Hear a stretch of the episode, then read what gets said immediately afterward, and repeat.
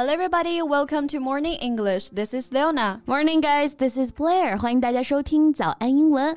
我们中国人说话引经据典啊，少不了孔老夫子的话。没想到啊，这美国人也一样。Yeah, Confucius was a pioneer in the field of education. 毕竟啊，是万世师表嘛。没错。哎，那贝贝老师考考你啊，美国人的子曰，哎，看一看你听过没有？啊哈。Man who wants pretty nurse must be a patient. 啊，一个男人如果需要漂亮的。护士，那一定是有病。What are you talking about?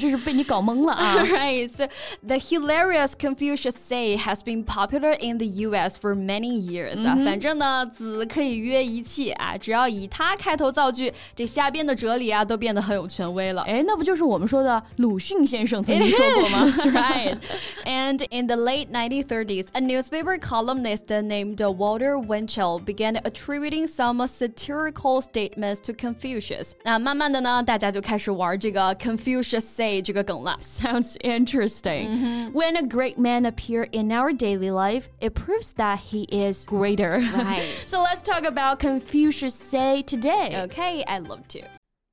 在节目的开始，给大家送一个福利。今天给大家限量送出十个我们早安英文王牌会员课程的七天免费体验权限，两千多节早安英文会员课程以及每天一场的中外教直播课，通通可以无限畅听。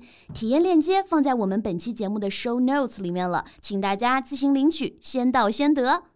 西方人称孔子呢是 Confucius，这个名字据说是利玛窦按照孔夫子的发音把他的名字音译过来的。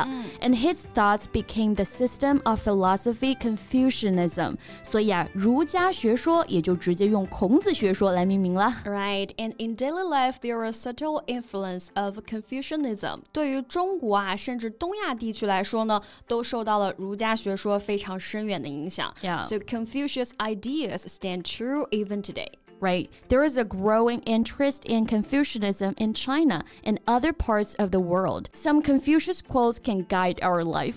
儒家学说至今仍然很受用啊，很多话都对我们呢有着启示的作用。Yes, so quote means to repeat the words that someone else has said or written. 那当我们去引用别人说的话的时候呢，就可以用 quote。 Q U O T E 这个词来表示。嗯，我们以前写作文的时候，一个技巧要引用名人名言嘛，right? Like I was always quoting some celebrities or from other books。可以直接 quote somebody 啊，就是引用某人的话，也可以直接 quote from a book, a poem, a report，然后后面加上引用的出处。嗯，没错。那这个 quote 也可以直接做名词啊，就表示引语。For example, I want to start with a quote from your website。那我们对于孔子的 话呢，其实就直接说子曰啊什么什么。那美国人呢，没有古文和白话文的区分了，就直接用 Confucius say 来表示了。Yeah, as we said before, in the West, if a person starts a line with Confucius say, he proceeds to give a tongue-in-cheek one-liner, which may or may not be what Confucius actually said. 在美国，更多的人啊，子曰并不是引用孔子的原话，而是自己编撰的。Right, so tongue-in-cheek 啊，这个脸。 脸颊里的舌头是什么意思呢？A tongue-in-cheek comment or observation begins seriously but ends humorously. Tongue-in-cheek 这个词组啊，就带有幽默、讽刺、半开玩笑这个意味啊。但是玩笑中呢，也含有一些深意了。Yes, tongue-in-cheek comments often get people thinking. 这还是会引起大家的一些思考的。嗯，没错。So tongue-in-cheek comments are often used in critics. They tell something truthful, but in a light-hearted, funny way 啊，以一种轻松的、戏谑的方式说出来。And it looks like that these fake Confucius proverbs could be good materials for talk show. And not only talk show, they appeared in so many short videos right now.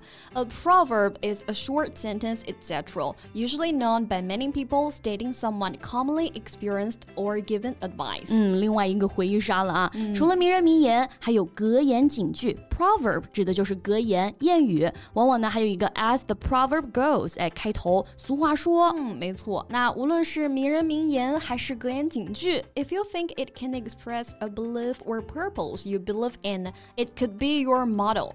Model 就是座右铭的意思。哎，我记得小学的时候啊，同学录里边就有一栏得填自己的座右铭，是吧？I remember that motto of my best friend is "Work hard, play hard." 哇，这么小就能想得这么明白，cool。那长大之后得要孔老夫子来帮自己了。Cooking up fake Confucius proverbs can make what you said more convincing。我们可以用 cook up 来表示虚构编造，哎，这个意思。嗯，cook 我们知道是烹饪、做饭的意思哈，那加上了 up，cook up 可千万别以为是做饭的意思了哈。cook 在这里其实有篡改、捏造的意思，所以呢，cook up 哎，其实也是捏造、编造啊。策划这个意思。嗯，比如小时候不想写作业，总想找个借口。I would cook up an excuse not to do my homework. Okay, and it can also be used for a story or a plan, etc., but usually dishonestly. For example, she cooked up some weird scam that was going to earn her fortune. Ah, as the proverb goes, a gentleman makes money in a right way. 君子爱财，取之有道。当然，玩子曰梗的人并没那么严重啊。they just managed to persuade others in a funny way. That's true. So persuade 指说服、劝服的这个意思哈。For example, I tried to persuade her to see a doctor. Persuade someone to do something. 劝服某人去做什么事情的意思。嗯，那表示劝说、说服这个意思 的短语呢，还有 talk someone into something，表示劝说某人呢去做什么事儿。嗯，比如每次假期我想待在家里或者宅着啊，总有朋友轮番轰炸喊我出去。I didn't really want to hang out but my friends managed to talk me into going alone. Oh, well, I guess you might cook up many excuses. 那我猜你得找了不少借口吧？不是咋的？So talk into 啊，就表示劝说某人去做啊，因为 into 嘛，表示在什么里面就有参与进什么事情的感觉。那我们还可以直接说 talk someone out of，也是劝，但是呢是劝别人不要去做一些事情。嗯，我最近又是情感导师上线了啊。嗯、对于现在一段不认真的暧昧关系。里面的朋友呢，我都是劝他们不要再联系了。I talked my friends out of contacting the one who doesn't treat her very well. Oh, well, Confucius says, "Girl with future should be aware of man." 实在不行，哎，套一个老夫子的话来说一说，劝劝。听听起来好像确实更有分 量一些了。All right, so that's all the time we have for today's podcast, and glad to hear from you in the comments. All right, thanks for listening, and this is Leona. This is Blair. See you next time. Bye. 今天的节目就到这里了。如果节目还听得不过瘾的话，也欢迎加入我们的早安英文会员。 成为会员，您就可以无限畅听我们每天一场免费的中外教直播课，以及两千多节原创系统课程了。今天我们限量送出十个七天免费试听权限，试听链接放在我们本期节目的 show notes 里了，请大家自行领取，先到先得。